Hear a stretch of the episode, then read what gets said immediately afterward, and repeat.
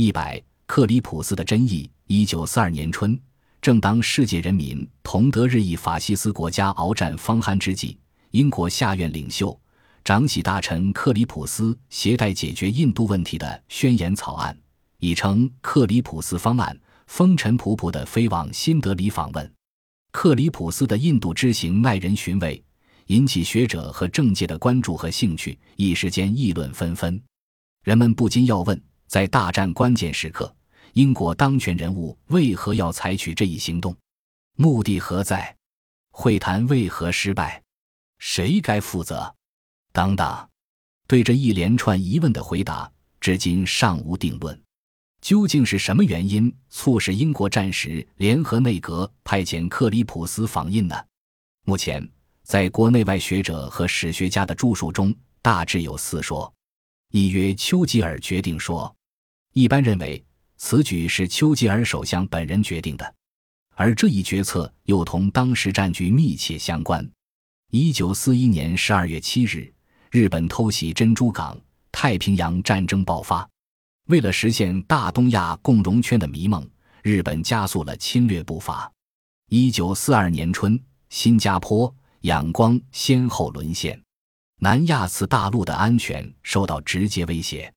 印度的东大门、孟加拉和马德拉斯岌岌可危。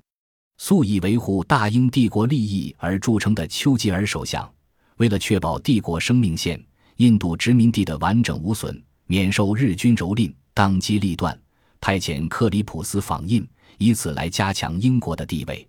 二约罗斯福干预说，美国一些学者并不完全同意上述说法，他们认为。这一决定主要是出于美国总统罗斯德的影响和干预，因为太平洋战争爆发后，英美两国同日本争夺南亚次大陆的斗争更加尖锐、更加突出。由于英军的节节败退，东南亚国家接二连三地失守，远东战场这一局面对盟国极为不利。由于中国与外界的海上联系被切断，中国战场更难得到盟国的支持和合作。东南亚形势巨变，国内外对丘吉尔政府的压力与日俱增。当时，中美两国政府首脑出于盟国共同事业的需要，并以印度所处战略地位考虑，曾向丘吉尔频频施加影响，要求早日解决印度问题，以争取印度人民尽快投入反法西斯战争。一九四二年二月五日至二十一日，在罗斯福的支持下，蒋介石夫妇访问了印度。试图劝说英印政府改变对印政策，但未能成功。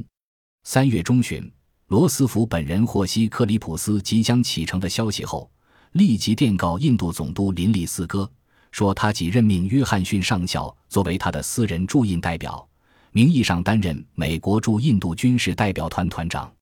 后来，约翰逊上校多次向罗斯福汇报克里普斯与国大党领导人会谈情况。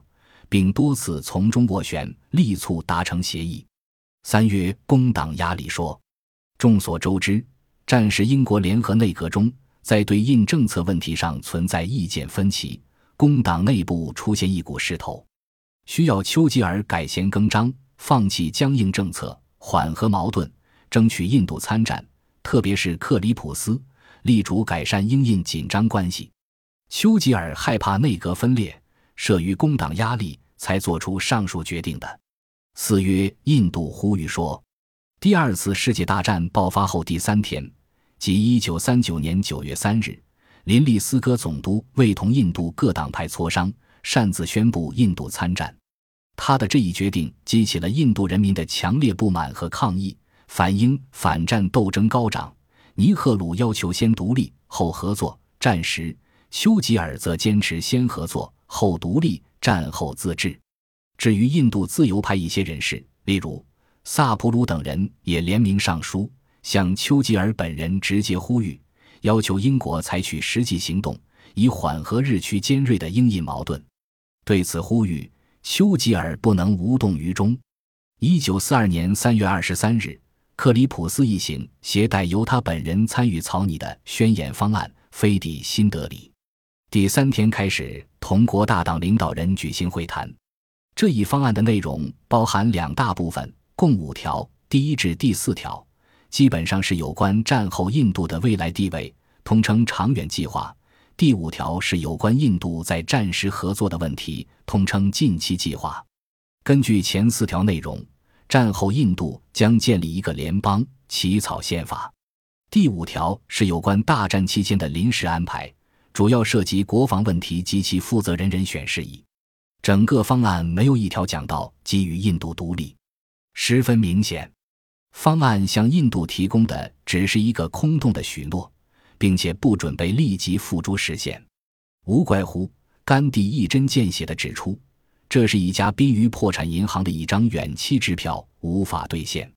所以，国大党领导人很快拒绝这个方案。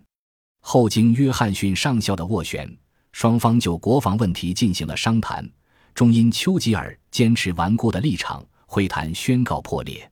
主要是在国防和成立责任政府问题上，由于英国缺乏诚意而未能最终达成协议。一九四二年四月十三日，克里普斯两手空空的离印回国。那么，会谈失败的责任该由谁来负责呢？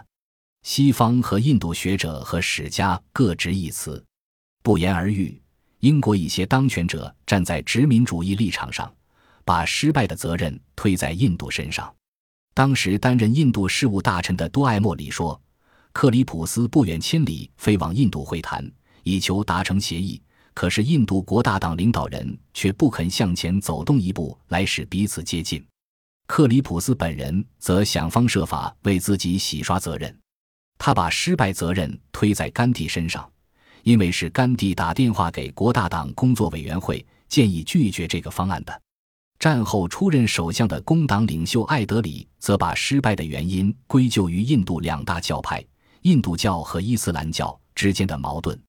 然而，也有的学者认为，克里普斯复印使命的失败是同罗斯福总统屈服于丘吉尔的压力有关，特别是同罗斯福的特使霍普金斯带给丘吉尔的口信有关，因为前者告诉后者。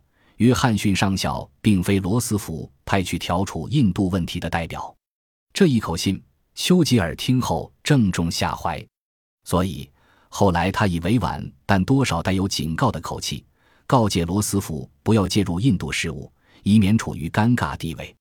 罗斯福接受劝告，最后不得不做出印度问题不关我事的表态。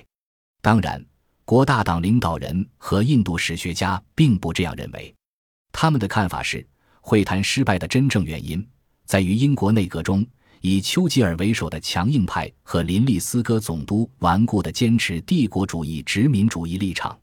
克里普斯复印的目的有两个：一是安抚人心，稳住印度局势，以增强南亚的防务力量；二是安抚盟国，主要是为了安抚罗斯福，以此表明并非不打算解决印度问题。正如尼赫鲁所说。真正的问题是，英国不想把他所掌握的权力移交给国民政府。不仅如此，在国大党领导人看来，克里普斯方案不是填平了印度国大党与穆斯林联盟之间的鸿沟，而是进一步加深和扩大了分歧。英国正好利用这一矛盾，拖延印度独立。